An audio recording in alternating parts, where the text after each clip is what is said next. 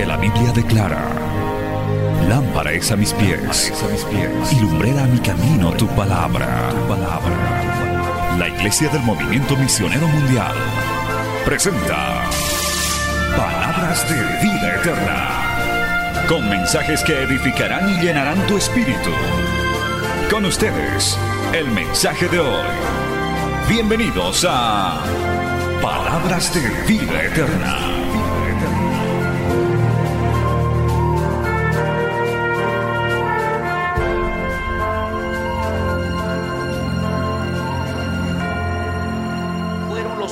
De la vida de Sara y murió Sara en Kiriat Arba, que es Hebrón, en la tierra de Canaán.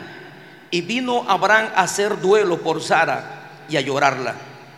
Y se levantó Abraham de delante de su muerta y habló a los hijos de Het diciendo, extranjero y forastero soy entre vosotros, dadme propiedad para, sepul- para sepultura entre vosotros y sepultaré mi muerta delante de mí. Y respondieron los hijos de Het a Abraham y le dijeron, óyenos, Señor nuestro, eres un príncipe de Dios entre nosotros.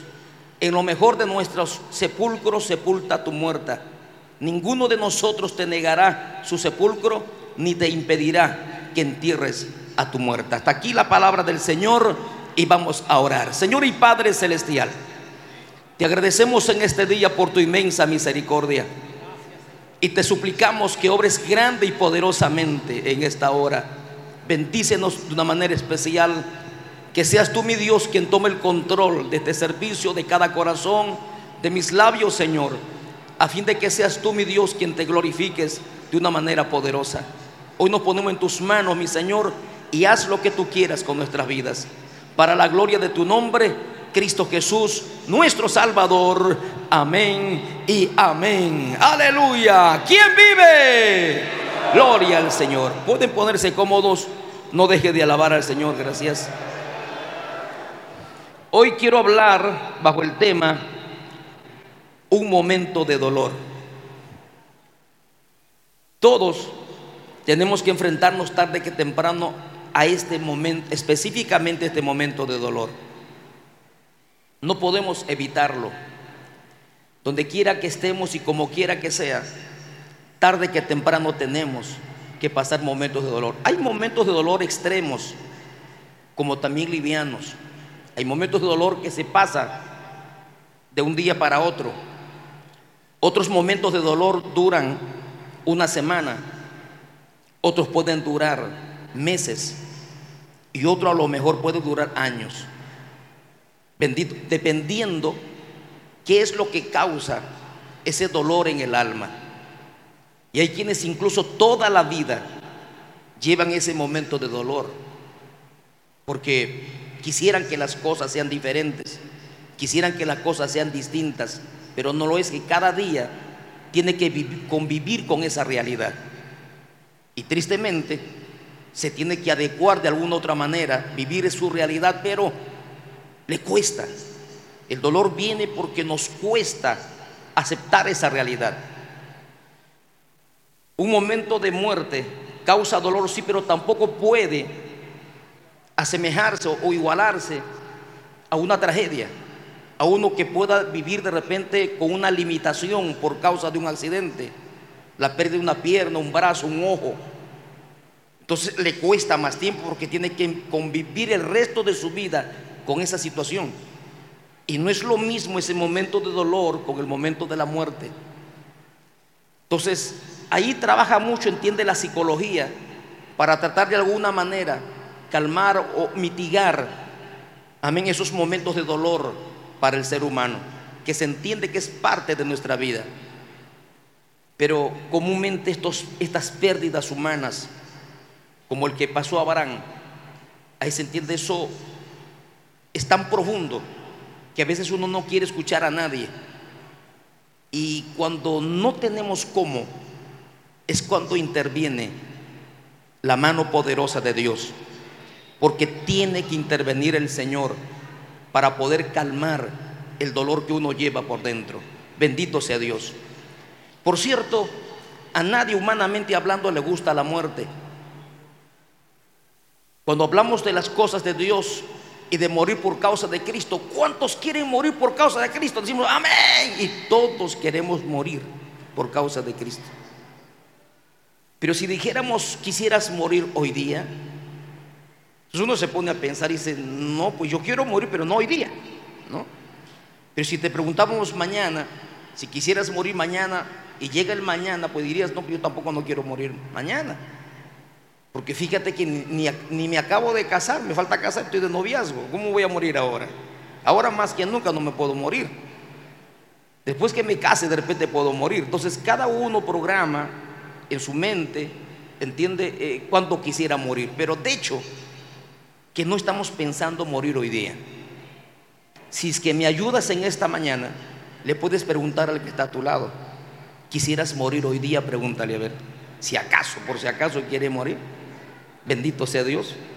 A lo mejor por ahí esté un endeudado hasta, hasta el colmo, ¿no?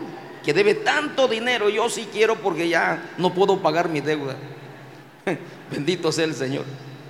otro de repente que ha sido negado en sus sentimientos, ¿no? Lo han, le han rebotado. Entonces dice yo, pues yo tampoco, yo ya no quiero vivir si ya la hermana me ha rechazado. Yo para qué voy a vivir ya, no tiene sentido mi vida. Hay quienes de repente quisieran morir, pero no todos. No es una, un deseo inmediato. Pero si se presentara la ocasión de morir por causa de Cristo, ni hablar aquí está mi vida, yo se la ofrezco. No sé cuántos quisieran ofrecer su vida por causa de Cristo. Si se tratara de hoy y le pusieran un fusil a usted, o nega a Cristo, o se muere, pues como quizá no, por supuesto, yo estoy dispuesto a morir, no hay problema. Porque nuestra muerte en ese caso por la fe es ganancia.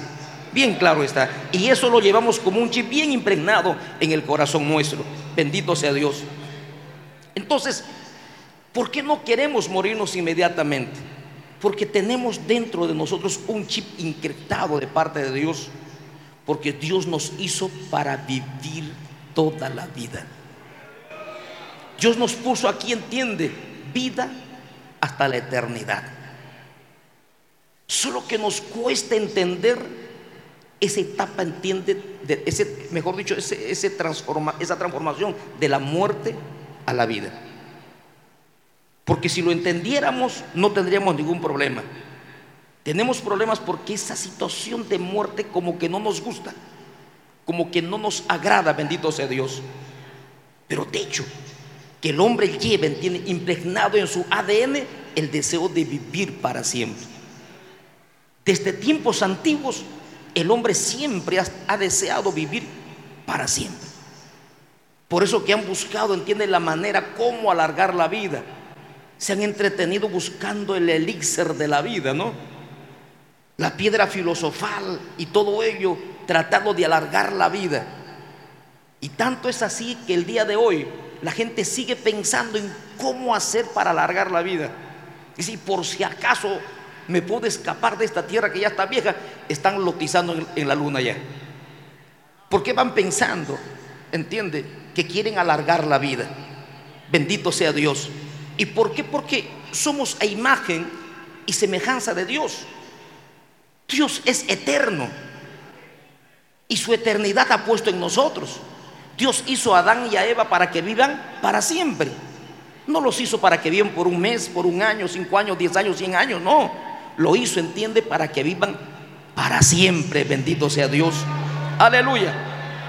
Pero sin embargo que después del pecado viene la muerte.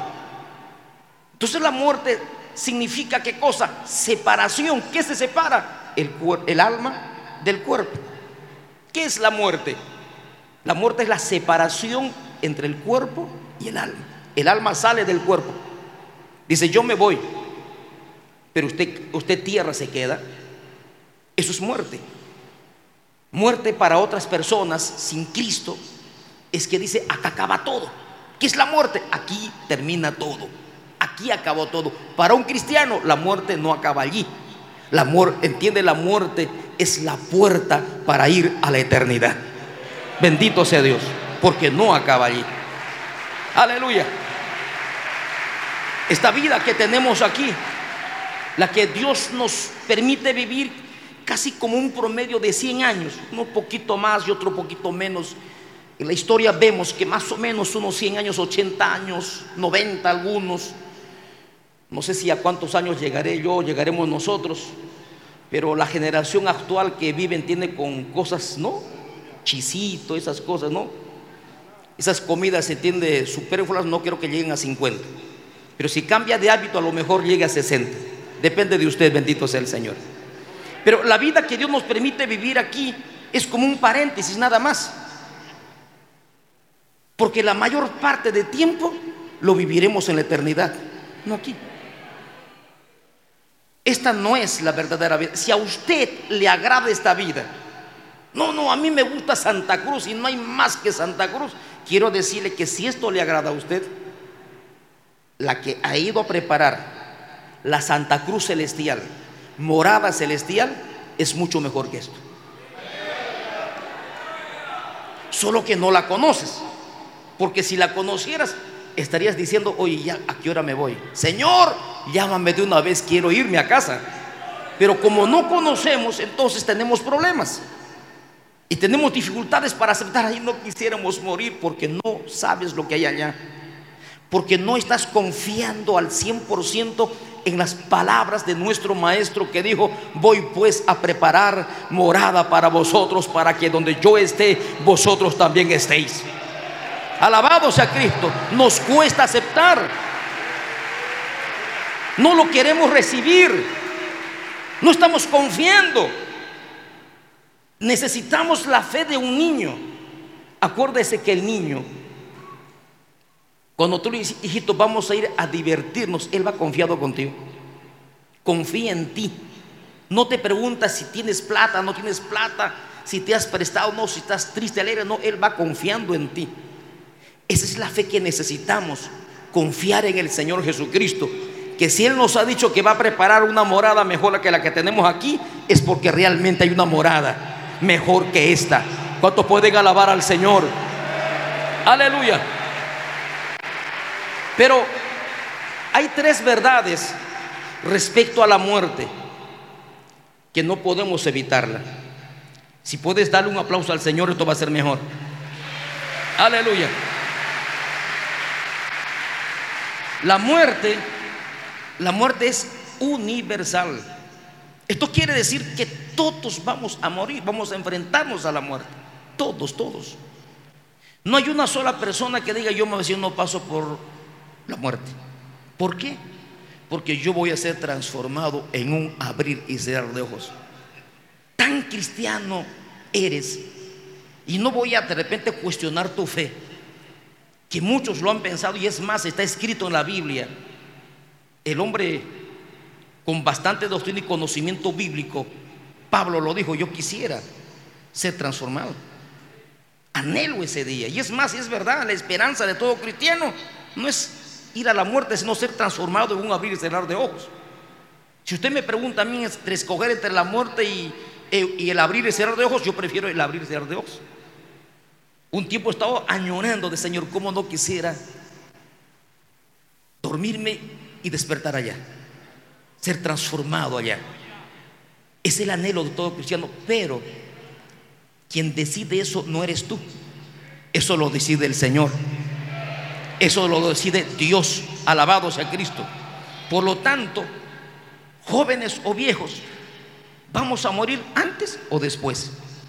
La única condición para la muerte es que usted tenga vida, nada más, que esté vivo. Este joven, este niño, adolescente, este adulto, adulto mayor, super adulto mayor, no lo sé. Pero en cualquier momento vamos a partir. Usted no, Señor, yo no, por favor, porque he hecho, yo no he pecado. No necesitas pecar para partir y, no pecar para partir. Simple y llanamente es una ley de la vida que Dios ha puesto en medio de nosotros que tenemos que partir tarde que temprano. Por lo tanto, nadie puede escapar, nadie. Si intentas escapar, ¿a dónde vas a escapar? El salmista dijo, si me voy allá, a las alturas, allá estás tú. Si me escondo aquí entre la tierra, allí estás tú. Y si me voy a las profundidades de las aguas, allí también estás tú. ¿A dónde escaparé? Donde quiera que estés, la muerte te va a alcanzar. Alabado sea el nombre de Cristo. Pero eso sí, la Biblia nos habla de dos hombres que no participaron de la muerte. Y esos son los, el hermano Enoch y el hermano Elías. Las dos únicas personas que no participaron de la muerte, que fueron arrebatados al cielo sin ver la muerte. ¿Usted quiere ser como ellos? ¿Cuántos quisieran ser como Elías y como Enoch? ¿Cuántos quisieran? Aleluya.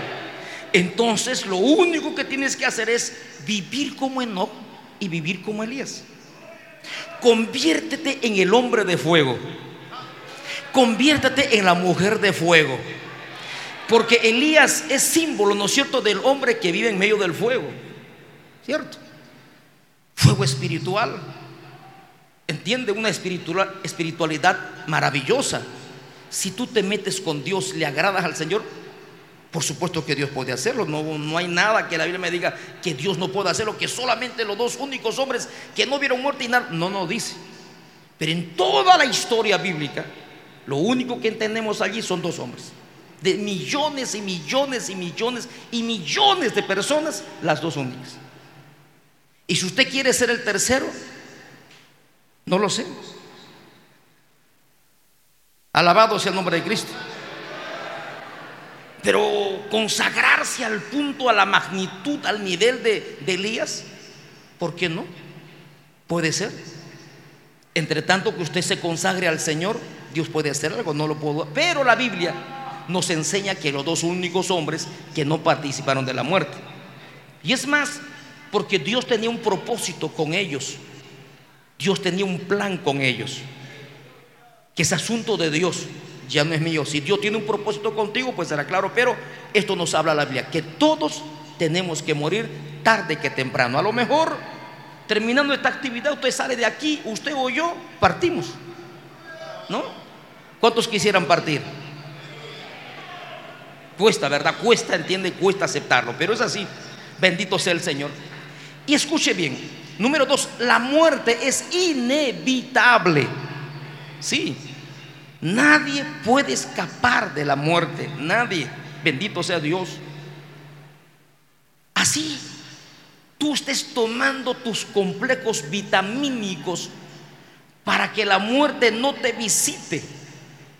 Hay gente dice, no, me voy a cuidar para que la muerte y la enfermedad no me moleste. Y hoy en día hay un montón de productos, no sé, que han inventado para que estés bien, para que no te mueras, en otras palabras. Y la gente toma pastillas, medicamentos, vitaminas, hasta hay dietas, entiende, espectaculares que lo hacen por acá y por allá y, eh, a veces entiende el que más se cuida con vitaminas, el que más rápido se va. Y aquel que no cuida nada de esas cosas, el que sigue para adelante. Así que eh, el evitar la muerte no significa, hermano, pues no, las vitaminas y todo eso. No, no, no. tampoco le digo que no lo haga. No, no, simplemente es bueno, usted quiere cuidar su salud, hágalo. No es pecado, ¿no? Tomar una vitamina no es pecado. Y si no lo tomas, tampoco es pecado. A no ser que no, no, tienen que tomar. De repente hay un pastor por ahí que quiera disciplinar a alguien por no tomar vitaminas. No, es otra cosa, pero creo que eso no es así. El que quiere tomar su vitamina, tómalo, gloria a Dios. Hay quienes quieren tomar pura agua nada más. Agua, agua en la mañana, en la tarde, mediodía, todo. Cinco litros de agua como camello, gloria al Señor, no hay problema. Quiere cuidarse, cuídese, bendito sea Dios. Y otros comienzan a hacer qué cosa? Ejercicios para mantenerse en forma, ¿entiende? Para evitar justamente eso, ¿no? Que la, la vejez o tal vez la muerte no lo visite, ¿no? Sus músculos, sus huesos, y salen a correr, salen a saltar, se compran esa saltasoga y hacen un montón de cosas. Y con el pretexto de vivir un poquito más. Pero no se dan cuenta que tarde que temprano el día de su muerte llegará, donde quiera que se encuentre. ¿Por qué? Porque el día de tu muerte ya está establecido en el calendario de Dios, en el almanaque de Dios y hasta allá. Tú usted parte tal día. Alabado sea Cristo. Así que el día de tu partida no depende de ti, sino del Señor. Aleluya. Dios le dijo a Ezequías, dile por favor, quiero comunicarle a mi siervo que me ha agradado este siervo. Le voy a comunicar mejor el día que se va, que se va a morir. Comunícale pues a Ezequías, le digo al profeta. Pastor, comuníquele a, ese hermano que se va a morir estos días. Que se prepare, ¿no? Que haga la herencia de una vez, que no haya problema en la casa ya, por favor. Y él no quiso morir, así como tú no querías morir. No, dijo, ¿qué he hecho yo si no he pecado? He vivido consagrado a todo el tiempo, me he alejado, entiende, del pecado, de todo, del mundo. Y le oyó a Dios, dice, de todo su corazón, ¿qué he hecho, Señor? ¿Por qué me quieres llevar? Reclamó, entiende, sus derechos, ¿no es cierto?, de hijo de Dios, ¿no? Puso por encima, entiende, la doctrina, la palabra, se justificó y dijo, Señor, ¿por qué? ¿Por qué me tienes que llevar? ¿Qué mal he hecho yo? Hay gente así que quiere, le gusta reclamar, ¿qué mal he hecho yo, pastor, para que me saques del cargo? ¿Por qué me quieres sacar del cargo? ¿Por qué me quiere sacar de, la sociedad de caballeros? ¿Entiende? De, damas jóvenes, de diácono. ¿Por qué me quieres cambiar? ¿Qué he hecho yo? Nada. Solo quiero premiarte al sacar de allí nada más. Quiero premiarte por lo bueno que estabas haciendo la cosa. Quiero premiarte, quiero llevarte a un lugar mejor. Y como él no lo entendía, pues bueno, si no lo quieres entender está bien. Te voy a dejar para que sepas tú y todos los que vienen después ¿Qué es lo que pasa cuando uno se encapricha y no acepta la voluntad de Dios? Y usted sabe ya la historia, hermano, qué le pasó al rey después que le pidió una extensión de vida, que al final dijo, mejor me hubiera ido esa fecha, porque a lo que he hecho ahora no hay comparación. Quedarse un tiempo más en esta tierra, más allá de lo que Dios ha dispuesto, no vale la pena, porque no será para bendición, es mejor respetar la decisión de Dios. Alabado sea el nombre de Cristo. Por lo tanto, ya está dispuesto que tal vez quien tenga que partir primero sean tus hijos, o seas tú, o sea, entiende tus padres, sea tu pareja. A veces la esposa dice, no, yo quisiera partir primero que tú. Que para que yo me quede con todo el dolor, mejor yo parto, tú te quedas con el dolor. ¿No? Y algunos dicen, no, no, no, yo no me quiero ir porque seguro que cuando me muero tú te vas a casar. si ya te estoy mirando ya, ya te conozco. Más allá de eso, de las pretensiones o no, bendito sea el nombre del Señor, es inevitable la muerte. El día de tu muerte llegará, cualquier momento. No lo sabes tú, pero yo sé que si Dios lo sabe. ¿Cuántos pueden alabar al Señor? Y la muerte es igual para todos. Para todos es la muerte igual. Bendito sea Dios para ricos, para pobres, para simpáticos, para los feos, para los analfabetos, para los intelectuales, para el bueno, para el malo, para todos es igual la muerte. No hay una muerte especial, entiende, para el rico, ni una muerte especial o deprimente, ya lo más triste para el pobre. La muerte es para todos, igual para todos. No, no, no, yo quisiera una muerte pues un poco sofisticada. No hay muerte sofisticada. No hay muerte, ¿entienden? Moderna, ni tampoco muerte antigua. La muerte es muerte y se acabó, no hay más. Yo no sé qué tipo de muerte puede estar buscando uno, porque muerte es muerte y es todo. Bendito sea el nombre del Señor. Hasta los enfermos se, mueren, los sanos también se mueren. A veces el que está en el hospital se muere o, o vive y el que está sano muere. Sucede así. Le cuento una historia. En este tiempo del COVID, este, había, entiende, este, un pastor que se nos puso mal con el COVID. Mal. Y su esposa también se puso mal. El esposo sale tranquilo y la esposa cuando se pone mal pues lo llevan al hospital, todo allí. Estaba tan grave, dije yo seguro que me muero. Ella se sentía morirse ya. Y el esposo estaba atendiéndola, por favor cuidas a mis hijos, de todo le decía. Pero resulta que al esposo le da como una recaída y también lo ingresan. Sucede, entiende que al esposo le ponen todo, le llevan a UCI, le ponen todo ese sistema, entiende, para tratar de mantenerlo con vida y al final fallece el pastor. Y la que estaba más grave sale. Cuando sale dice, ¿y mi esposo? Espera un ratito, mi esposo, ¿dónde está el esposo? Porque ella quería ver a su esposo. Y se le tuvo que decir, ¿sabe que el esposo partió con el Señor? ¿Cómo? No puede ser si él estaba mejor que yo. Sí. A veces los que están mejores que tú en salud parten primero. Y el que está grave, grave, con cáncer, con todas esas cosas, sigue viviendo. Por eso no depende la muerte de cuán grave estás enfermo, sino de la voluntad de Dios. Alabado sea el nombre de Cristo. Póngase a pensar en eso. Aleluya. Pero eso sí, esto es para todos. Nada nos llevaremos de esta tierra. Nada, nada, nada, nada, nada. Como, como lo dijo, entienden la palabra, dice, desnudo salí del vientre de mi madre y desnudo volveré allá. Le cuento otra historia. Tenía en la iglesia un hermano que era zapatero, no, vendía zapatos, un montón de zapatos. Tenía, entiende, los almacenes de zapatos un montón.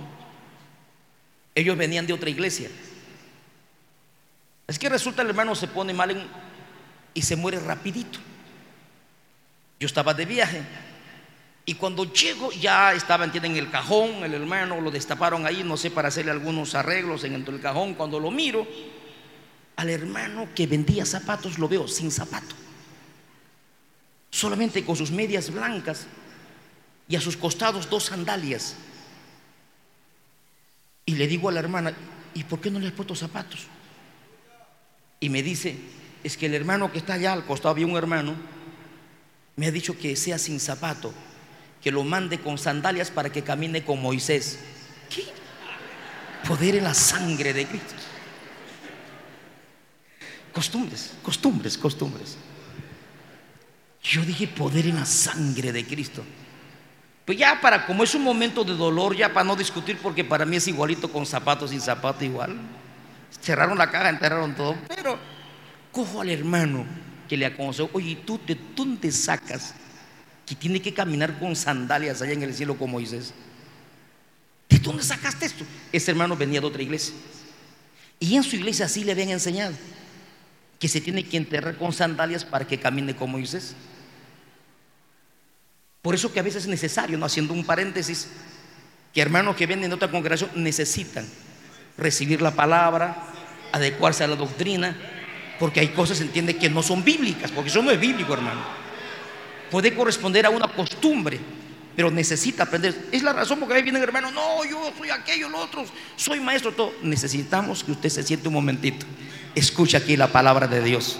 Escuche lo que dice específicamente la palabra. No lo que yo me imagino, no lo que yo creo, sino qué es lo que dice la Biblia. ¿Cuánto pueden alabar al Señor? Aleluya. Entonces, ¿qué cosa quiero decirle con respecto a esta muerte? Imagínese el hermano vendiendo tantos zapatos, ni un zapato se llevó. Ni en su muerto le enterraron con zapatos. ¿Y usted qué cree? ¿Usted se imagina cómo lo van a enterrar? Usted no sabe. Usted no sabe cómo lo van a enterrar. Usted se imagina que lo van a enterrar bonito. ¿Quién sabe? ¿Quién sabe cómo nos van a enterrar, no es cierto? Pero lo importante no es cómo te entierren. Lo importante no es que te hagan, entiende, siete días de, de velorio. No, no, no, eso no es lo más. Lo más importante aquí es cómo estás con Dios. Eso lo prepararse para ese momento. De nada sirve que te hagan, entiende, un apoteósico entierro tremendo donde toda la ciudad salga, entiende, a llevarte en hombros y se peleen por tocar tu caja. Eso no es lo más importante. Lo más importante es cómo llegamos a esa etapa de la muerte. No sé si puedes alabar a Dios todavía. Aleluya si estamos o no estamos preparados para ese momento. Por gente que no está preparado para ese momento. Hay gente que no está bien, bendito sea el Señor. Pero tenemos que prepararnos para ese momento. Yo no sé si tú estás preparado para morir. No sé si ya estás seguro que si te mueres, te vas con Cristo. o te mueres y hay otra realidad para ti. Porque la muerte lo único que va a hacer es abrir la puerta para dos opciones. La vida eterna o la perdición eterna que es el infierno. No hay más. Te mueres en la puerta donde vas a ingresar o a la vida eterna o a la perdición eterna. No hay más. Y pastor, ¿y purgatorio? Purgatorio no hay, eso no existe. No habla la Biblia sobre purgatorio. Usted puede revisar toda la Biblia desde Génesis hasta Apocalipsis, no va a encontrar la palabra purgatorio. ¿Y de dónde viene el purgatorio? El purgatorio pues viene de las ideas de los hombres, las opciones que dan los hombres, mas no es una opción bíblica, ni tampoco nuestro Señor Jesucristo habló del purgatorio, bendito sea Dios. Entonces uno tiene que ponerse a pensar que si caso tenemos que morir, ¿a dónde vamos a ir? Ah, yo soy cristiano, pastor, yo me voy con Cristo. ¿Estás seguro que te va con Cristo? Porque hay que estar seguro de que nos vamos con Cristo. Porque tener una Biblia bajo el brazo no te garantiza que te vas a ir, entiende, con Cristo. No te garantiza la eternidad con Cristo. Hay gente que tiene Biblia bajo el brazo, pero peca. Hay gente que tiene Biblia bajo el brazo, pero fornica. Hay gente que tiene Biblia bajo el brazo, pero adultera. Hay gente que tiene Biblia bajo el brazo, pero se va a las fiestas. Hay gente que tiene Biblia bajo el brazo, pero se escucha música mundana. Hay gente que tiene Biblia bajo el brazo, pero es lisuriento, habla mentira, habla engaños. Hay gente que tiene Biblia bajo el brazo, pero son murmuradores, hablan mal de su hermano. Hay gente que tiene Biblia bajo el brazo y hace cosas ocultas. Hay gente que tiene, tiene Biblia bajo el brazo y está enamorando con el mundo, haciendo yugo desigual. Hay gente que tiene Biblia bajo el brazo, pero por las redes sociales está enamorando a uno y a otro. Alabado sea Cristo, pero tienen Biblia bajo el brazo. El tener Biblia bajo el brazo no te garantiza el reino de los cielos. Bendito sea Dios. Aleluya. ¿Qué necesitamos? Necesitamos vivir para Cristo. Vivir con Cristo. ¿Qué cosa significa vivir con Cristo? Imagínate que a un ladrón, a un ladrón se le castigue, por decirlo así, para que viva el resto de su vida con un policía a su lado. Pregunto si el ladrón está destinado a vivir al lado de un policía hasta que, hasta que se muera. Pregunto, ¿el ladrón volverá a robar? ¿Volverá a robar? Difícil. Porque ¿cómo puede robar estando el policía a su lado? Dos camas están a su lado, duerme a su lado, se levanta, salen a la calle con el policía, regresan con policía, entienden la noche con todo el momento con policía. ¿En qué momento va a robar? Eso es vivir con Cristo. La naturaleza humana está siempre es tendiente al pecar y a hacer lo malo, porque es la carne que te llama a hacer lo malo.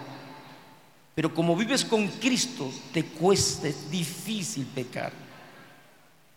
El problema es cuando dejas a Cristo, Señor, espérame un ratito, espérame, Señor, y ahorita vuelvo, Señor. Y dejan a Cristo a un lado. El que vive con Cristo no vive para pecar. El que vive con Cristo vive para Cristo. Vive sin pecar. Alabado sea el nombre del Señor. Y es más, no tenemos a Cristo a nuestro, costado como, ay Señor, me estás cuidando y cuando te vas. No.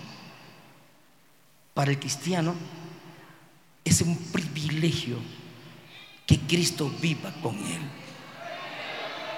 Si humanamente el cristiano se siente feliz cuando su pastor anda a su lado, si el supervisor le dice te voy a acompañar en este viaje, el cristiano está feliz. Gloria a Dios, tengo el privilegio que nuestro amado pastor reverendo Mario Lima vaya conmigo de viaje. Qué lindo, qué privilegio que el pastor Enrique vaya conmigo de viaje. Qué privilegio para mí. Los creyentes se sienten privilegiados. He aquí te digo un mayor privilegio. Cristo va contigo. El tener a Cristo es un privilegio, es una bendición. Cuando andas con Cristo te sientes privilegiado, bendecido. No lo tienes como como un guardián que está ahí vigilándote qué es lo que hace. No, su compañía nos hace feliz. Su compañía nos es de bendición. Su compañía nos hace feliz. Su compañía nos llena de gozo. Su compañía para nosotros nos da el tremendo privilegio de vivir con Cristo. A su nombre, gloria. Por eso es un privilegio entregarle nuestra confianza al Señor. Entregarle nuestro corazón a Él, Señor. Si usted me acompaña toda la vida, yo le voy a agradecer. Cuesta tanto al hombre, ¿entiende? Darle la confianza a Jesús, decirle, Señor, acompáñame.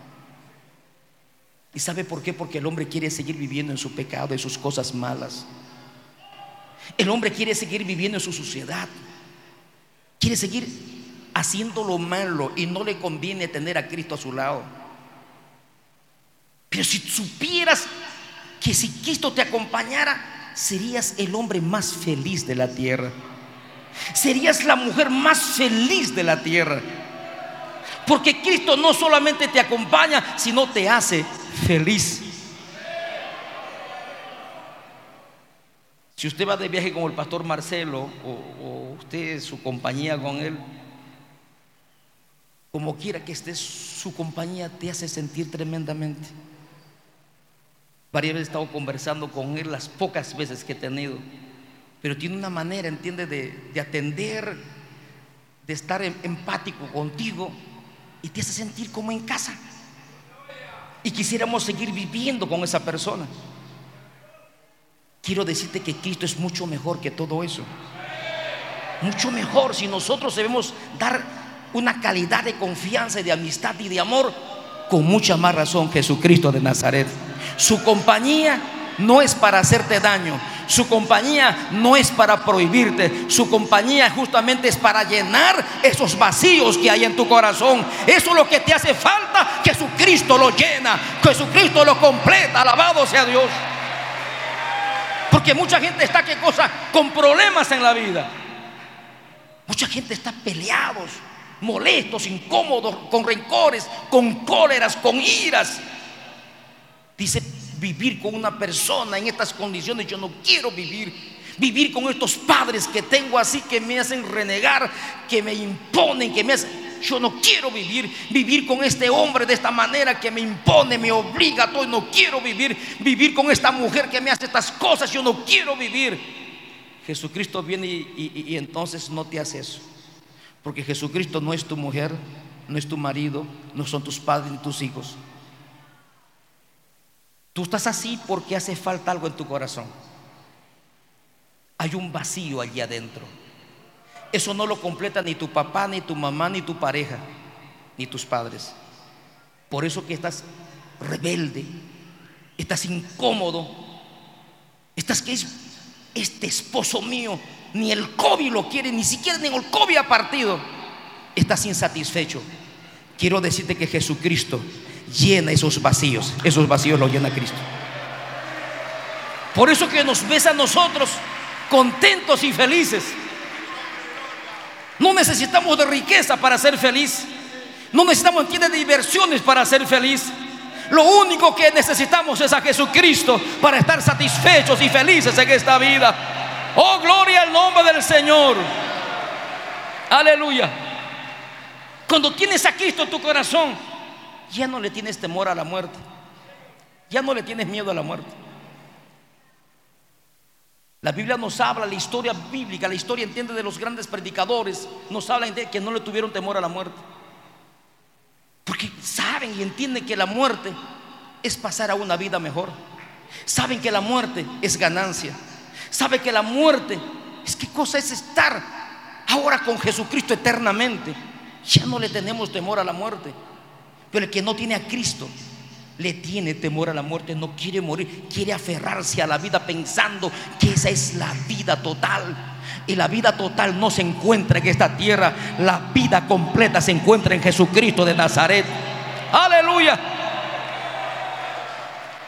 Así que tu vida va a estar mucho mejor en las manos de Dios que en esta tierra tan, tan terrible, gloria al Señor. Qué lindo es tener y conocer y saber que nuestro destino está en el cielo. Voy para allá. ¿Cuántos quieren ir al cielo? Bendito sea el Señor. en la vida eterna, allí es la gloria eterna, allí queremos estar. Y si tú no has entregado tu vida a Cristo todavía, quiero decirte que estás en graves problemas. Porque si te mueres hoy, no quiero que te encuentres con Jesucristo. No quiero que te encuentres. Dice que el rico con Lázaro cuando murieron, dice el rico abrió sus ojos en el tormento eterno. Y él quería salir de allí, dijo, sáqueme de aquí. Nadie, nadie lo va a sacar de allí, imposible. Por eso que mientras estamos en esta etapa de la vida, tenemos que decidir dónde queremos ir.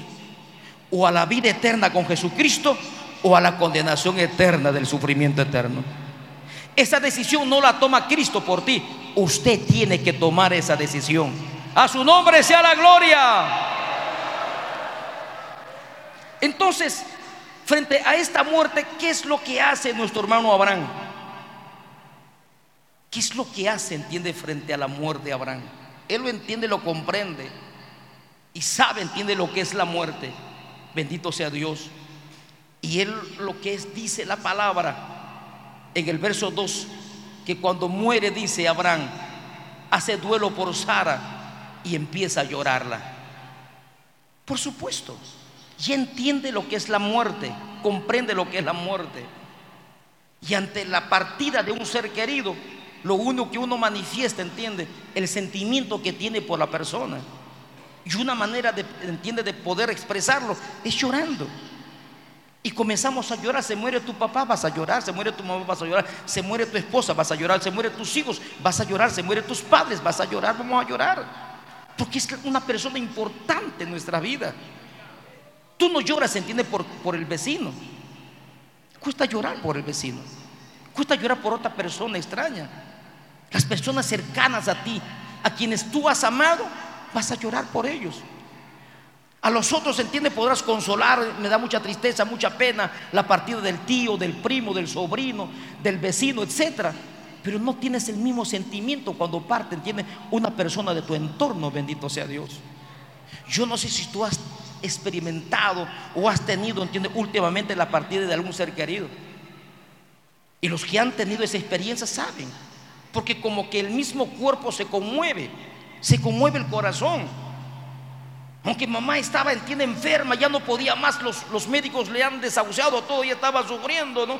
Por un lado quisiéramos que, Señor, por favor, no quiero que mamá siga sufriendo, mejor, mejor llévatela, Dios mío. No es que quiero, Señor, que, que, me he aburrido de ella, sino que la veo sufrir. Por favor, haz tu voluntad. Pero si el Señor se la lleva en esa condición, uno llora, Señor, ¿por qué te la llevaste? Pero no me estás pidiendo que la lleve. Pero así somos esa partida, por más que haya estado en una etapa muy difícil aquí en la tierra, uno se quebranta, uno tiene un sentimiento. Quisiera meterse en el cuerpo de la persona a quien ama, decir, prefiero sufrir yo y que ella siga viva.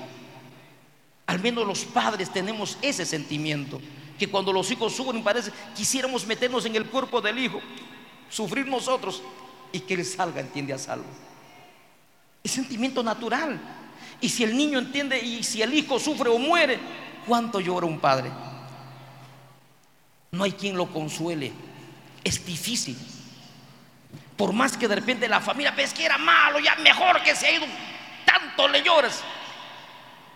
Los padres no miran a los hijos, que si son buenos o malos, los miran como hijos. Y por eso los padres lloran.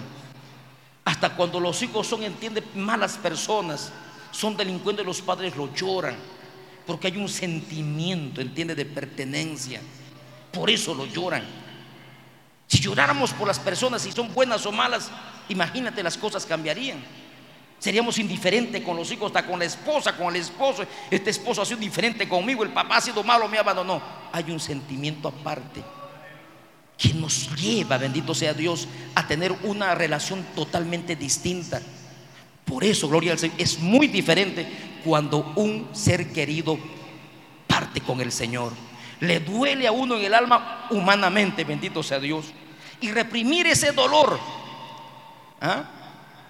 contenerlo es difícil. Ya, ya, basta, dice alguno. No voy a llorar. No voy a llorar, no voy a llorar y se prepara, no voy a llorar, se pone fuerte, no voy a llorar. Pero es difícil. Porque un momento, entiende, del velorio, todo eso, uno se quebranta. No sé qué pasa, hermano, pero hay un momento donde uno realmente se pone a pensar, no fue justo, sí fue justo. O tal vez la hice sufrir, la hice pasar momentos difíciles. Yo soy el culpable de su muerte, se siente culpable. Y se pone en una condición tan triste, hermano, que no puede resistir. ¿Y quién cambia ese dolor? A su nombre sea la gloria. ¿Cuánta gente he visto entiende que se ha hecho el fuerte? Nosotros como pastores que atendemos, entiende muchos casos de hermanos que han partido y la familia, hay gente fuerte y fuerte. Y es la familia, me dice, pastor, estado fuerte, pero después que se ha ido, escuchó la palabra, se ha ido metido a su cuarto a llorar. Y es así. ¿Quién puede entender este corazón? Es que nos liga, entiende, algo muy fuerte entre nosotros y nuestra familia, bendito sea el nombre del Señor. No podemos detener. Pero qué cosa a ti se entiende los psicólogos. Dice mejor, es mejor que salga, hermano. Ese dolor que está dentro. Y es verdad. La Biblia nos está diciendo acá que Abraham, siendo un hombre ya viejo, con los años que tenía, lloró por su esposa. Pero uno puede decir, pero ya era, hermano, Abraham, 127 años tu esposa, ya, pues, hermano, ¿qué vas a llorar haciendo? Pero no lo llora por los años que tiene, lo llora porque es una pareja. Somos uno en el Señor. Es mi cuerpo prácticamente que se está yendo. Y lo llora uno. Y Abraham lloró a su muerta, lloró a Sara. Sara. No le importa si era terrible o no. Hay un sentimiento que tenemos aquí en el corazón. Porque la pareja es la pareja e irreemplazable. ¿Cuántos pueden alabar al Señor? Aleluya. Pero eso sí, eso sí, no podemos llorar a todo el tiempo. No podemos llorar, entienden, una semana, un mes, un año, dos años, tres años llorando, llorando. ¿Qué ha pasado? Es que mi esposa se partió con el Señor. Cinco años sigue llorando. No, ¿cómo es Dios, no? Que ese dolor va mitigando poco a poco. Si tú permites que la presencia de Dios comience a controlar tu vida, ese dolor va a ir, ¿qué cosa? Mitigándose poco a poco. Empieza con una fuerza tal, pero va disminuyendo conforme va pasando los días. Y hay un promedio que siempre habla, entiende la gente. Un año de dolor. Un año para qué? Para guardar el respeto por la persona a quien uno ama. Si es que es la pareja.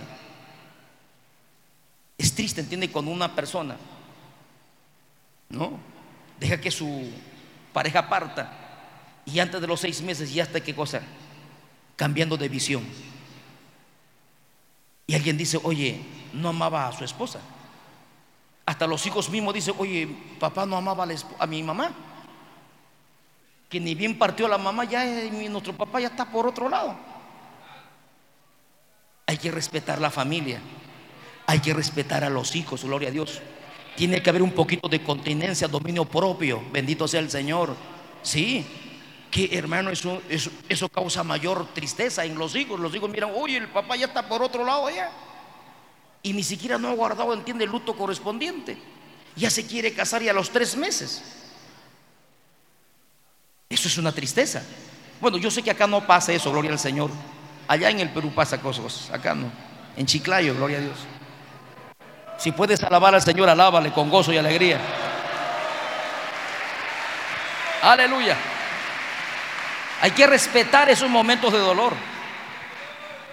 Pero ¿qué hago? No, hermano, hay que respetar. Si tú te metes con Cristo y buscas el rostro de Dios, vas a aprender el respeto a las personas y cuanto más a tus seres queridos. Si tienes que honrar a tu muerta, tienes que honrarla. Si tienes que honrar a tu pareja, lo vas a honrar porque temes al Señor, porque tienes a Cristo en tu corazón. El que tiene al Señor sabe respetar, sabe considerar, sabe valorar, entiende el amor o el afecto de esa pareja. No sé si puedes alabar al Señor todavía. Alabado sea Cristo Jesús. Pero eso sí, la vida tiene que continuar. Aunque la muerte venga o no, la vida tiene que seguir. Y algo más nos dice la palabra que Abraham enterró, entiende, a Sarita en el mejor lugar de, de esa tierra. Él dijo, por favor, deme un lugarcito y en lo mejor de nuestra tierra puede enterrarlo.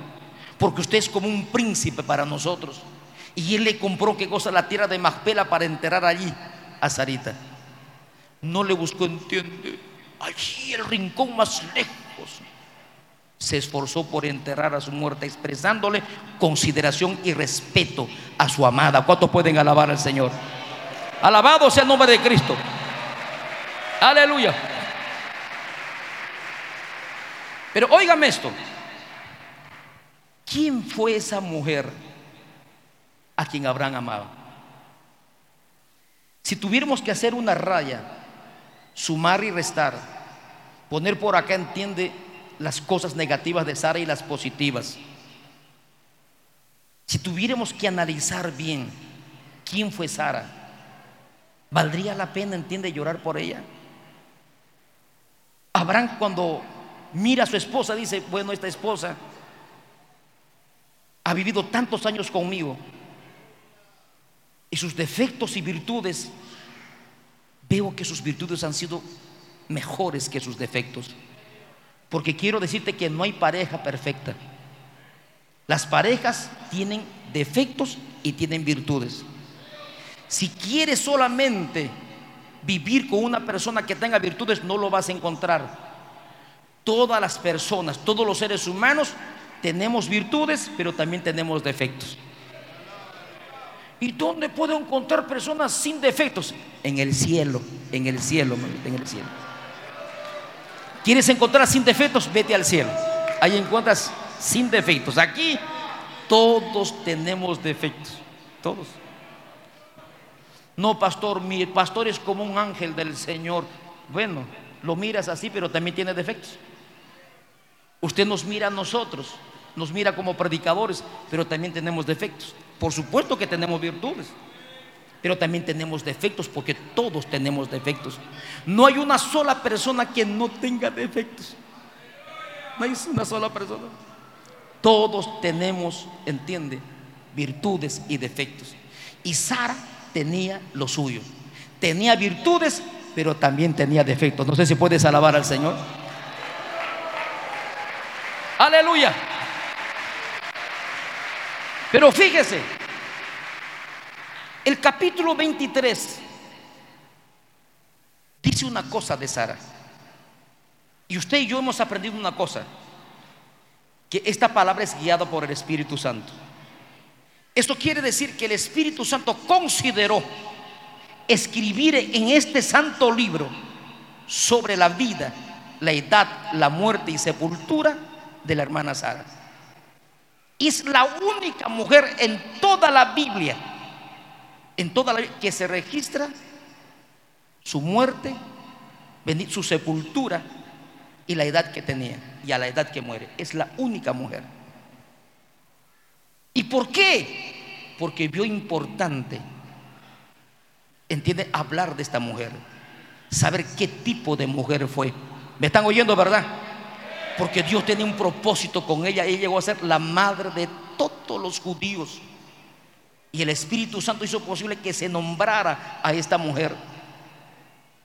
Y aunque usted no crea, Sara fue una mujer extraordinaria, tremenda mujer, que, que se atrevió a, entiende, a vivir con Abraham, siendo una esposa tremenda. No se nota en Abraham quejándose de ella cada día. No se nota como una mujer, entiende que está como cascándole cada rato, molestándolo, increpándolo, faltándole el respeto. No se ve a una mujer que está entiende, detrás de Abraham celándola. No. Tuvo sus momentos como cualquiera, pero se ve una mujer respetuosa, una mujer que supo ocupar su lugar, una mujer que supo ocupar, entiende su posición, que sabía quién era esposa de Abraham. Alabado sea el nombre de Cristo.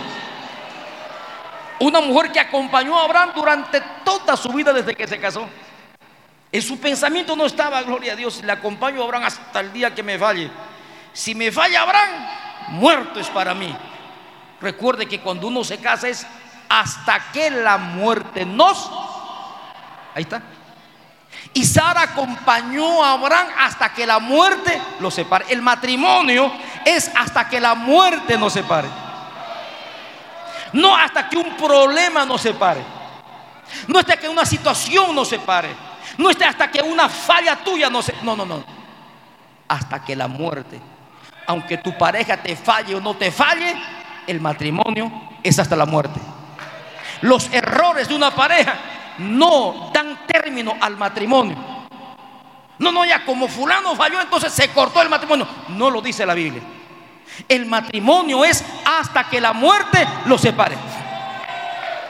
Y con tantos problemas que también tuvieron ellos, ella, mire, acompañó en todo su camino a Abraham. En las buenas y en las malas, dice, ¿no es cierto? Cuando uno se casa, ¿estás dispuesto a aceptarlo en las buenas y en las malas? Acepto. En la enfermedad y en la salud, acepto. Y si se vuelve cojo, lo acepto también. Es hasta que la muerte.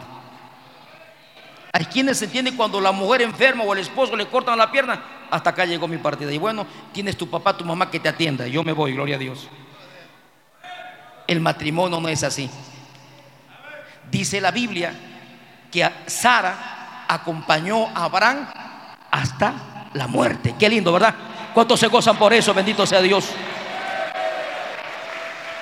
Y mira, que Sara se atrevió a acompañar a Abraham con toda su familia cuando dejó él su tierra. Abraham dijo, mi amor, Dios me ha pedido salir de, de Arán Parán a irme a un lugar donde yo no ni sé dónde voy a ir. ¿Me acompañas? Ella no dudó, yo te acompaño. No, que dónde vamos a ir, vamos a sufrir allí. Y cuando se trata de la obra de Dios, ¿dónde vamos a ir allí? ¿Vamos a ir a sufrir? Nuestros hijos van a ir a sufrir, ¿dónde vamos a ir? Fue una mujer que sabía qué era el matrimonio. Y si Abraham lo llevaba a la punta del cerro, allí estaba Sara. Si Abraham lo llevaba para otro lado, allí estaba Sara acompañándolo. Alabado sea el nombre de Cristo. ¿Por qué? Porque Sara comprendió el llamado de Dios. Entendió cuando Dios llama, hay que obedecerle porque Dios sabe lo que hace. Tal vez nosotros no sabemos lo que hacemos, pero Dios sabe lo que hace. Si Dios te lleva a un lugar por allí tan lejano, distante, donde quieres que no hay nada, Dios sabe por qué te está llevando. Y la esposa que acompaña entiende. Aleluya. Eso es un tremendo galardón. Porque hay algunas que dicen, ¿dónde vamos a ir? Donde vamos no hay leche. Donde nos va enviando el pastor este, no hay, este, no hay jueguitos, eh, no hay, no hay entiende, eh, tiendas comerciales, eh, no hay entiende habitaciones como para nosotros. Están cuestionando, no quieren acompañar, no tienen el llamado de Dios. A veces el esposo tiene llamado y vamos mi amor para allá, el patrón nos está yendo que nos vayamos allá a la selva. Ay, no, no, hay culebras, hay zancudos, hay animales. Ay, dengue, nos vamos a enfermar, nos vamos a morir. Qué triste es eso, hermano. Sara no le dijo, ¿dónde nos vas a llevar? Ay, no sé. Vamos a empezar de cero allá. ¿No nos van a dar una congregación siquiera para, para pastorear? ¿Vamos a empezar de cero? Sara no cuestionó, porque también era una mujer que comprendía el llamado de Dios. Si Dios nos ha llamado para allá, para allá nos vamos, allá nos vamos, allá corremos, allá andamos, gloria al Señor. No se detuvo, Qué lindo es cuando la pareja, hombre y mujer, deciden acompañarse juntos y hacerle frente al enemigo. Y si hay que conquistar almas para Cristo, lo conquistamos juntos porque sabemos que Dios nos va a dar la victoria. Esta pareja salió solo, dígame ahora. ¿Tenía razón Dios o no tenía razón? Pero una cosa sí te digo, que si Abraham se hubiera resistido por causa de su mujer, porque la mujer no hubiera querido ir, Dios hubiera levantado a otro. No hay duda, hermano. Porque la Biblia dice un principio básico. Dios escoge a otro mejor que tú. Si tú no quieres, Dios levanta a otro. Alabado sea el Señor. Hoy hablamos de Abraham porque él decidió y la mujer le acompañó. Porque la, mujer entendió los planes y propósitos de Dios. Pero ¿quién es aquel que entiende los planes y propósitos de Dios? Aquel que está en comunión con Dios. Cuando uno no está en comunión con Dios, le cuesta aceptar los planes de Dios. No, su fe se cae, se muere, se vuelve carne y dice, no, vamos a sufrir, vamos a lamentar. Eso puede pasar, entiende, con el mundo. Cuando, cuando una pareja entiende de líderes, los mandamos a la obra, la familia se levanta, dice la familia, ¿dónde van a enviar? ¿Dónde van a ir ustedes? Es que no tienen a Cristo, tienen razón la manera como piensan. Pero nosotros no pensamos, entiende, como el mundo. Humanamente no pensamos, pensamos espiritualmente, alabado sea Cristo. Y ese pensamiento espiritual nos hace confiar en Dios. Yo no sé dónde me llevan, pero yo sé que Dios me está llevando a un lugar seguro. Y sabes, Dios no se equivocó con Abraham. Mire lo que hizo. Tampoco Dios se equivocó con estos hombres de Dios. Con ninguno se ha equivocado. Dios sabía lo que hacía. ¿Cuántos pueden alabar el nombre del Señor? ¿Cuántos pueden alabar el nombre del Señor? Y ella fue prácticamente parte del plan y propósito. Dios la incluye. Dice, Sara, usted va a formar parte también del plan que yo tenía con Abraham. Dios no puede llamar solamente al esposo y la esposa. Bueno, tú te quedas allí en la ciudad y tu esposo que vaya a predicar. No, es a los dos. Cuando Dios escoge a alguien, los escoge a los dos, hombre y mujer. Pero yo no he hecho nada. Siéntete privilegiada porque Dios te escoge para la obra. Dios te abre esa puerta maravillosa. Alabado sea el nombre de Cristo. Aleluya. Y entonces Dios había planificado qué cosa? Que a través de Sara Dios iba a traer al hijo de la promesa. Yo ya tenía planificado Dios ya estaba, qué cosa, decidido a usar a Sara. Si Sara cuestionaba, si Sara, entiende, se molestaba o no quería, Dios iba a hacer otras cosas. Lo bueno de Sara es que se sometió. Lo bueno de Sara es que obedeció. Déjame decirte en este día que si tú te atreves a someterte, a obedecer a los planes de Dios, estás por buen camino.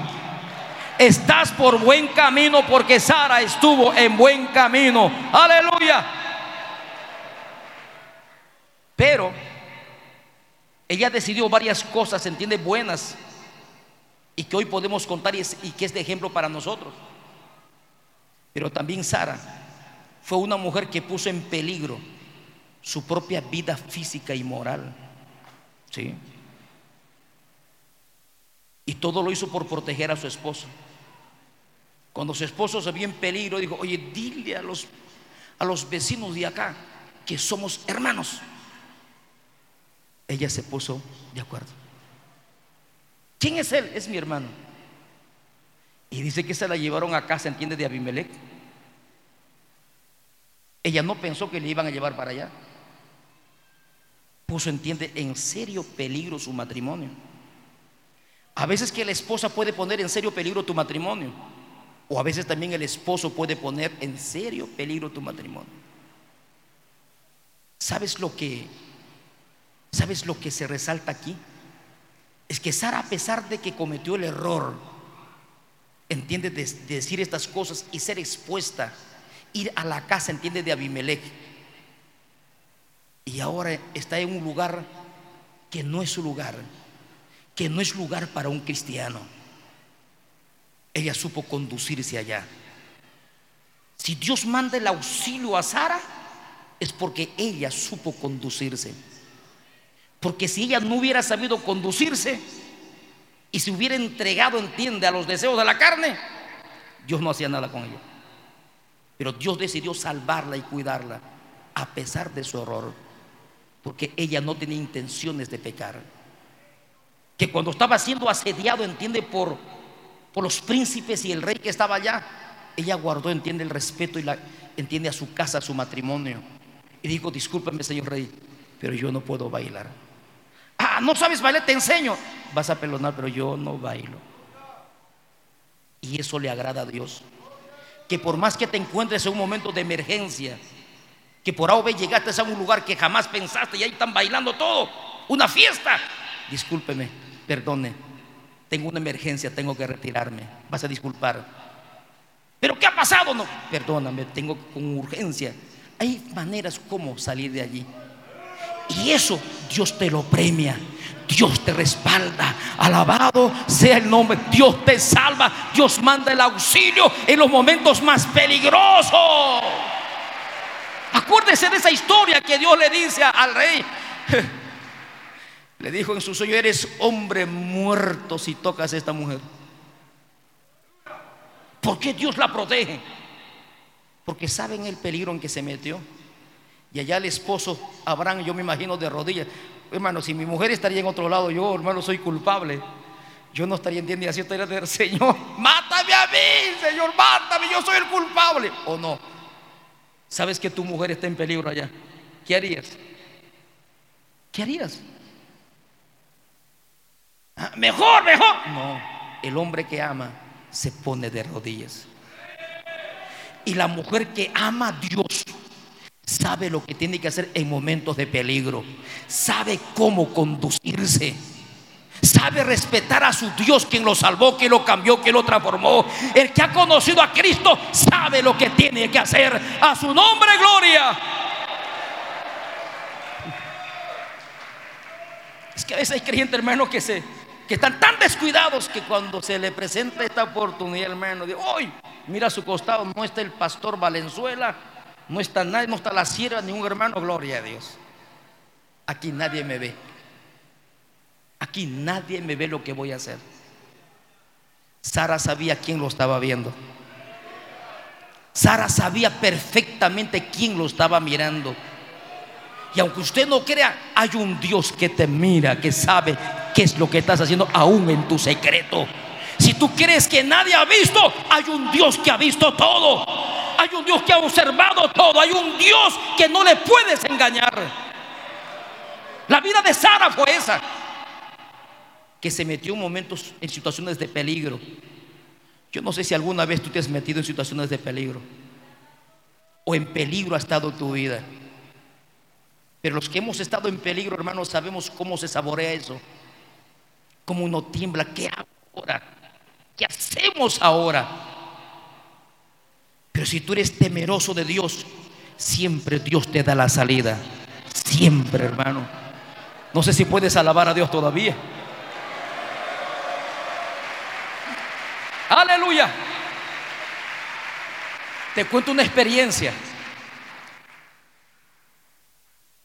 De jovencito trabajaba en una empresa.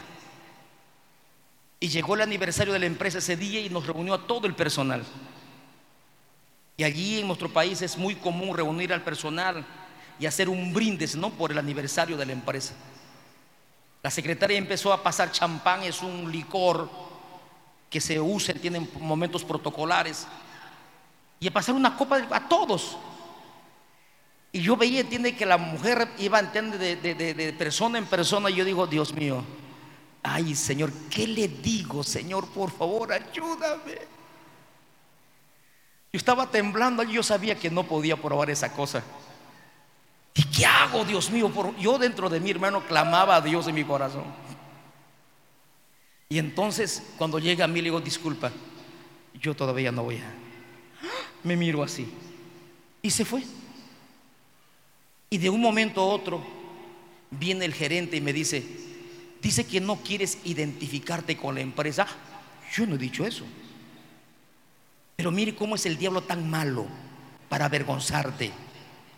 Dice que no quieres identificarte. Y yo no dije eso. Pero dije, discúlpame, pero yo todavía no le dije.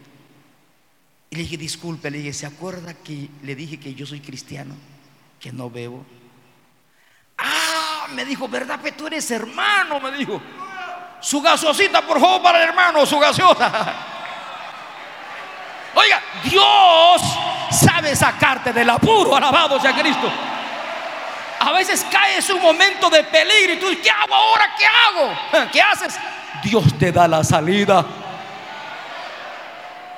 Pero si tú quieres quedar bien con la gente, con los hombres, para que nadie diga nada y nadie te critique, bueno, gracias. Ay, Señor. Sabe, Señor, que yo no quiero, ¿ah? Pero ¿qué hago, Señor? ¿Qué hago? Fracasaste. Porque Dios te estaba probando. Porque momentos de peligro como esos son cuando Dios te prueba. ¿Qué vas a hacer en los momentos peligrosos? ¿Qué vas a hacer en los momentos más difíciles de tu vida? Abraham fue probado Sara fue probada, fue llevada prácticamente al horno. Esa mujer estaba en peligro, pero fue absuelta porque ella supo conducirse. A su nombre sea la gloria.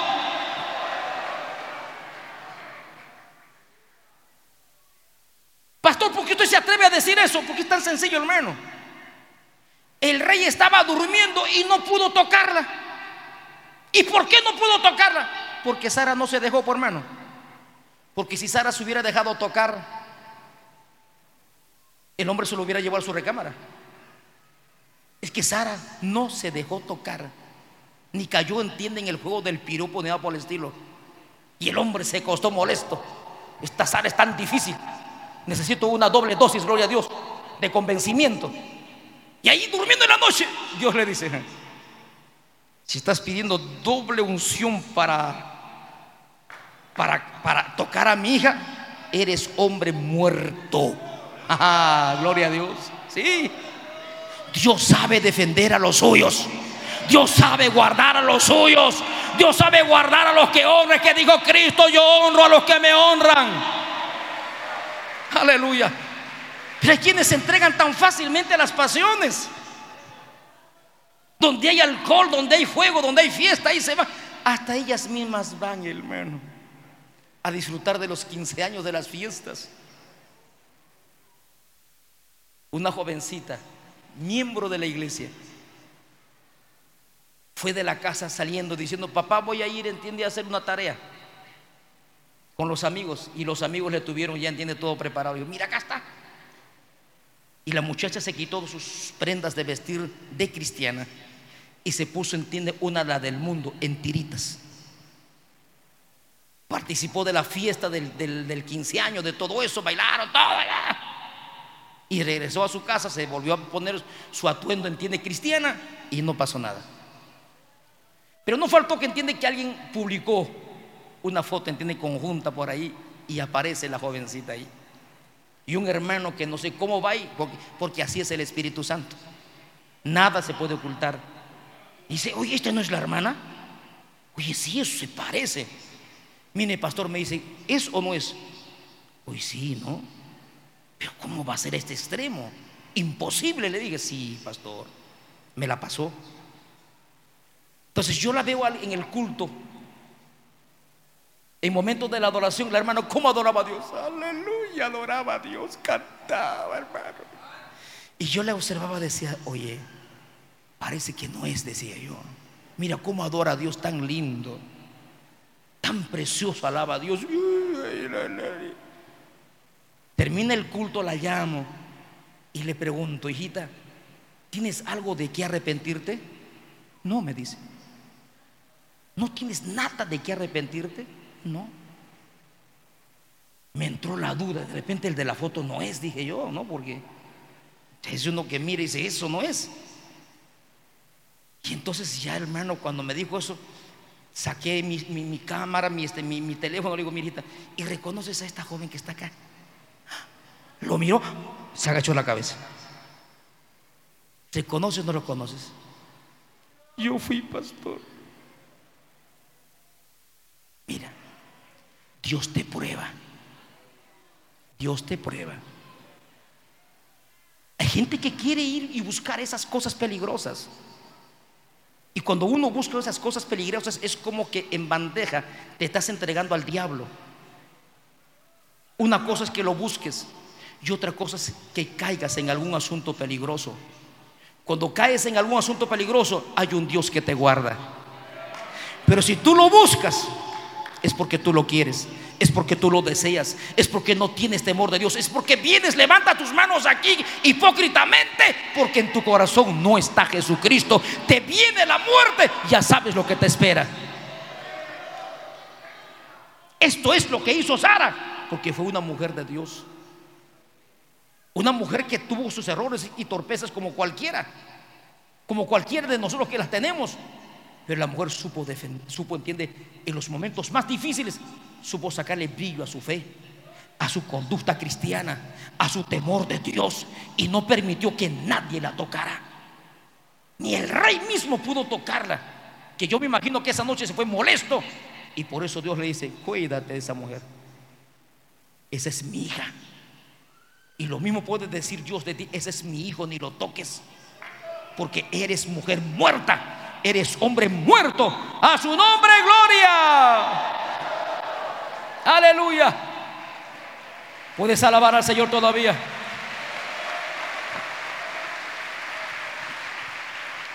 Entonces Sara es una mujer de fe, en conclusión, aunque tuvo momentos muy difíciles, momentos de dudas en su fe.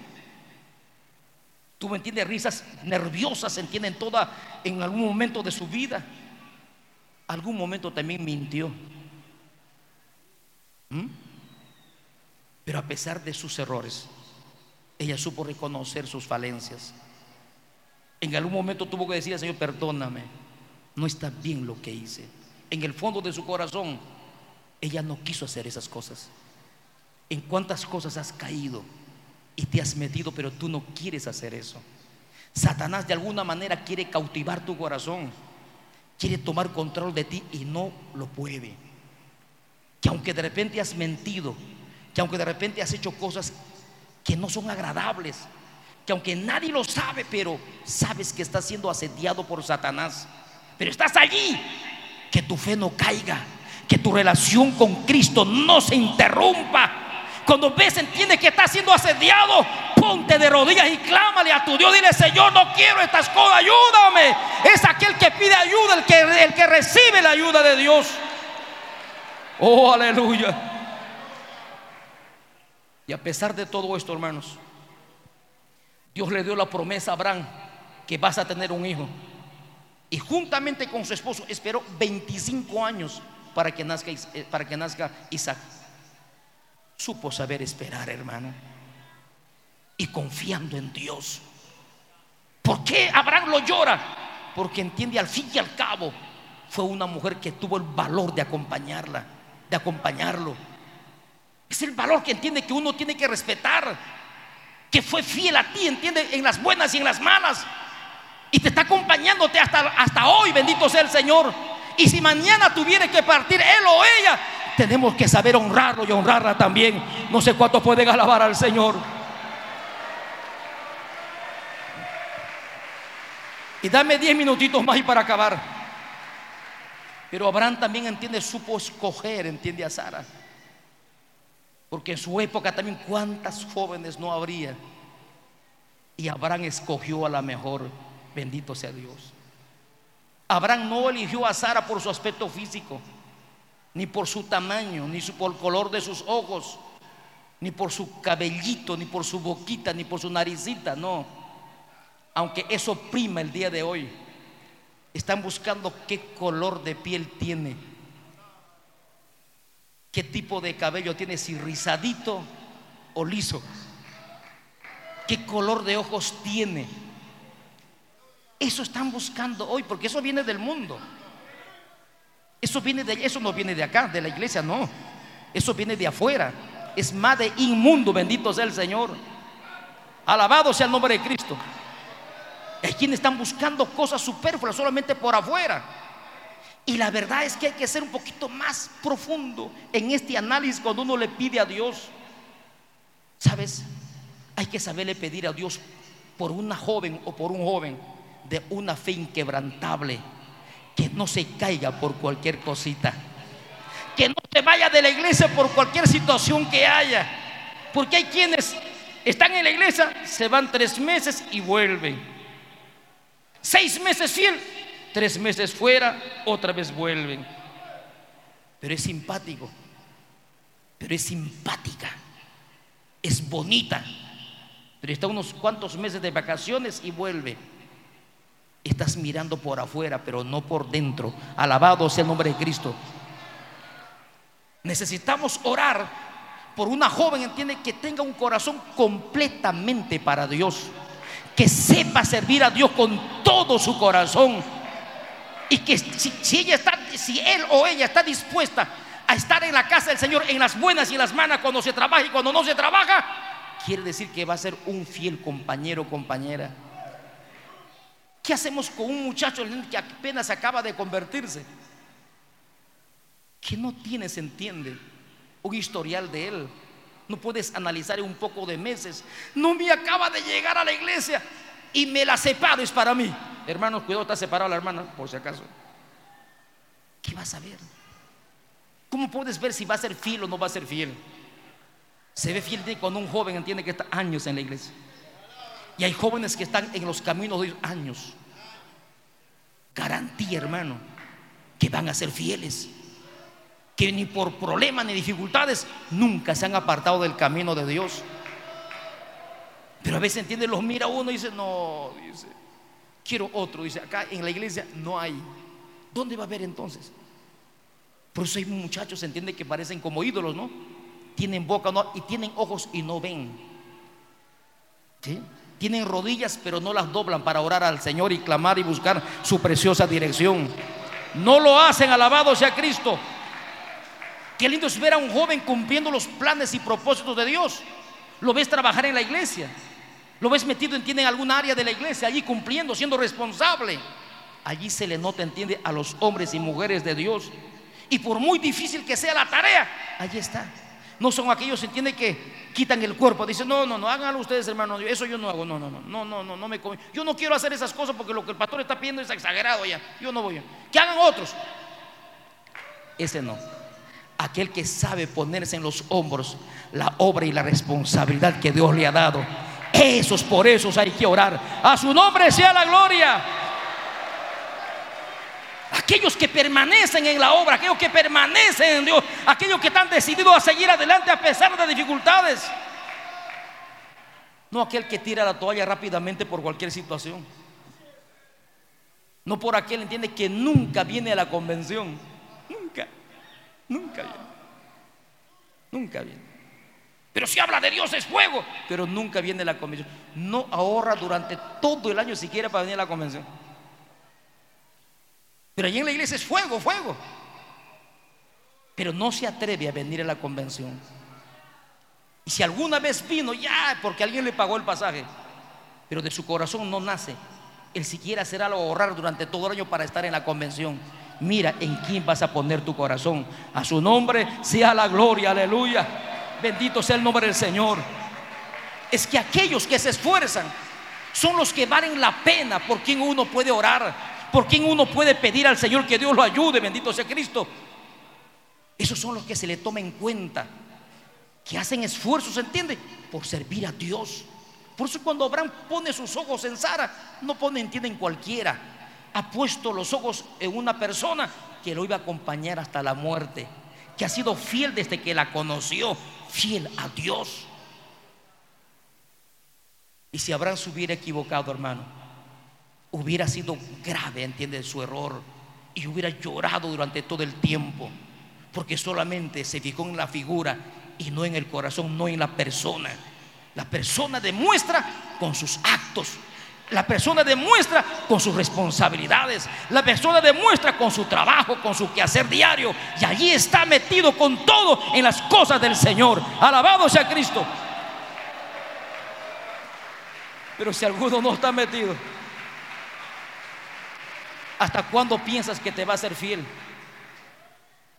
Si hay gente que viene de vez en cuando a los cultos, se aparece de vez en cuando, ni ayuna ni hora. En los ayunos no lo ves brilla por su ausencia. Pero sí entiende, las hermanas están con los, con los ojos puestos en él o en ella, diciendo, ella está tremenda. Tremendo es aquel que trabaja honradamente en la obra del Señor, en las cosas de Dios, que es fiel en estos caminos tan preciosos. Déjeme decirle que Abraham no se equivocó. Le oró a Dios y Dios le dio una pareja. Y prueba de ello, Sara le acompañó hasta que la muerte los separe. Esa es la pareja que tú necesitas. Y si por A o B usted tiene sus luchas, como cualquiera. Usted dice, no, creo que no soy la pareja para mi esposo, para mi esposa. Creo que nos equivocamos. ¿Sabes dónde está la sanidad? En tu sinceridad, Señor. Me he equivocado en tantas cosas. Por favor, te pido que esta pareja mía la incluyas en tus planes y propósitos. ¿Quién va a pagar el precio? Yo pagaré el precio. Yo sé que yo mismo me equivoqué, pero yo doblaré mis rodillas. Yo te clamaré. Yo lloraré ahora y te pediré, Señor, que me ayudes, que me la guardes, que guardes a mi esposo. ¿Quién va a pagar el precio? Gente que siempre se para quejando, es que mi esposo es así. Es que mi esposa es así. Es que no la aguanto más, es que ya no soporto más. Quiere decir, escúcheme, cada vez que te quejas, eso no soluciona el problema.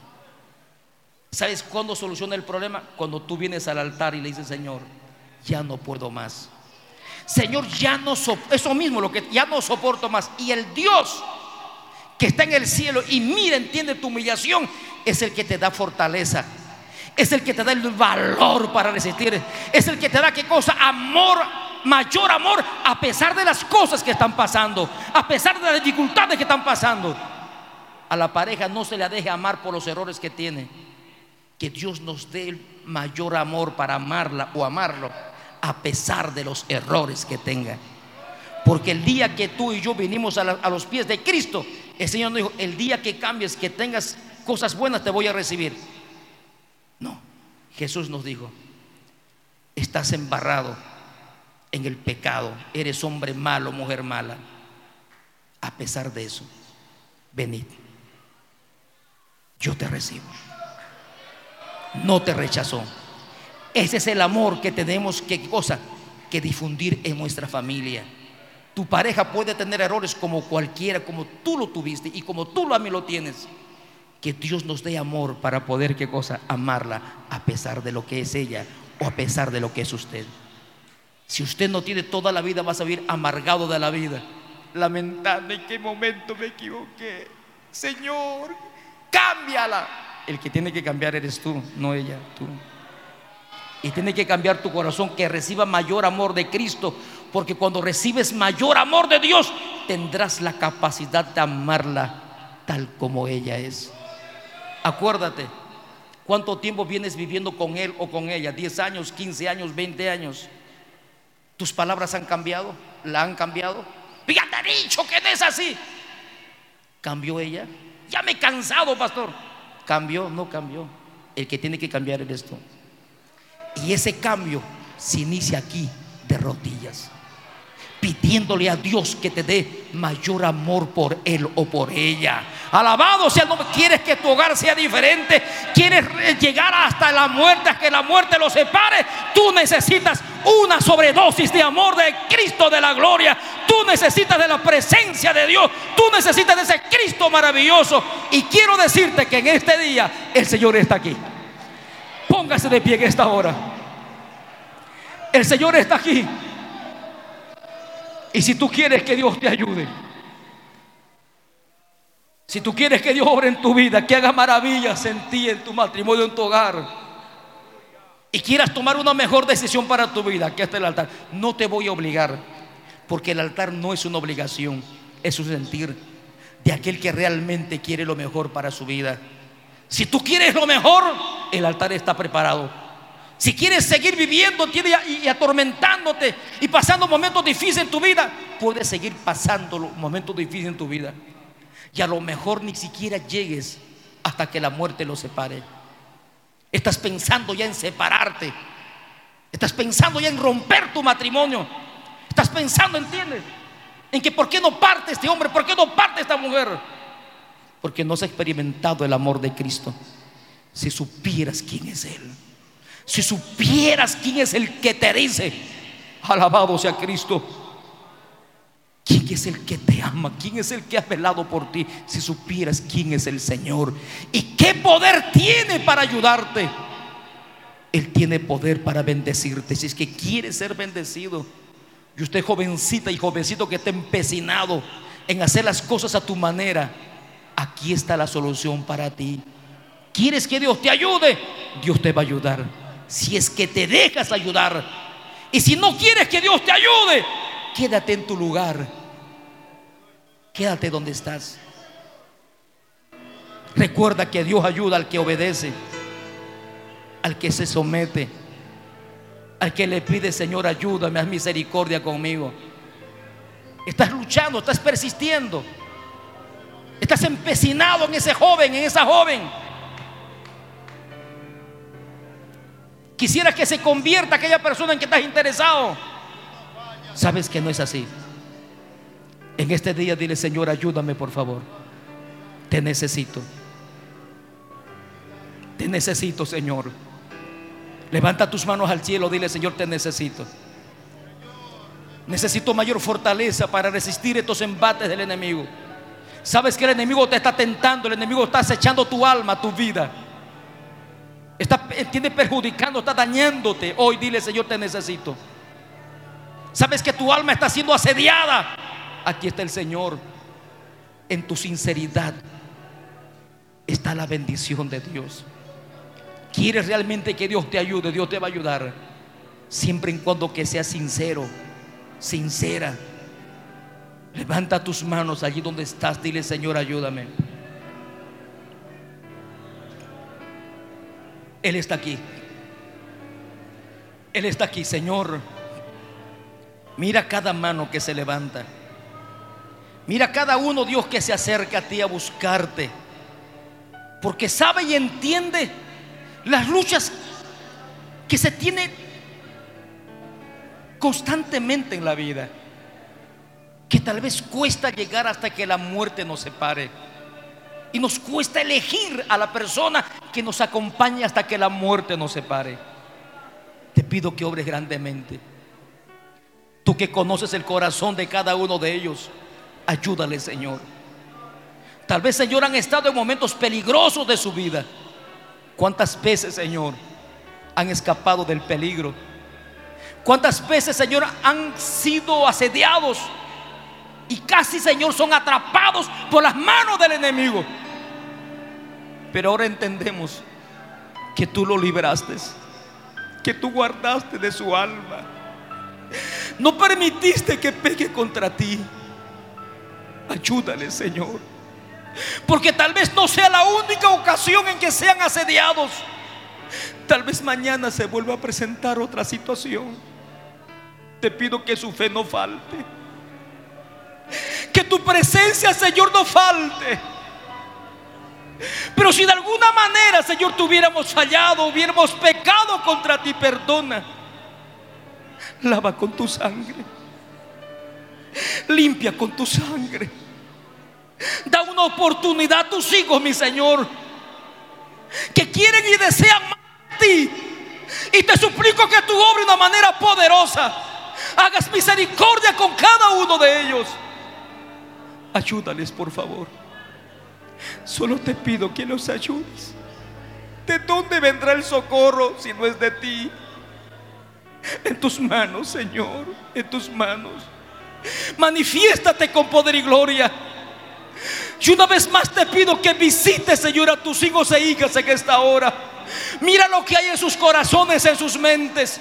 Tal vez el diablo trabajando, Señor, y queriendo, Señor, acechar su alma. Ayúdale, por favor, obra poderosamente. Rompe las cadenas y ataduras del diablo y desbarata toda obra de las tinieblas. Y ayúdale, Señor. En tus manos, Señor, son las mejores manos donde podemos depositar nuestras almas. Gracias te doy, Jesús, porque eres bueno. Eres tan lindo, Dios. Eres tan lindo, mi Señor. ¿A quién iremos? Si solo tú tienes palabras de vida eterna.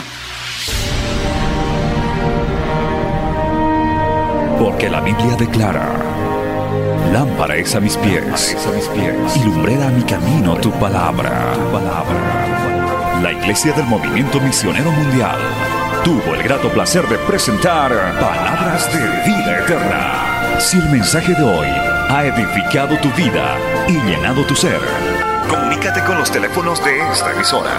También para pedir una copia del mismo y compartir con otros. Esta fue una producción de la Iglesia del Movimiento Misionero Mundial. Gracias por tu atención.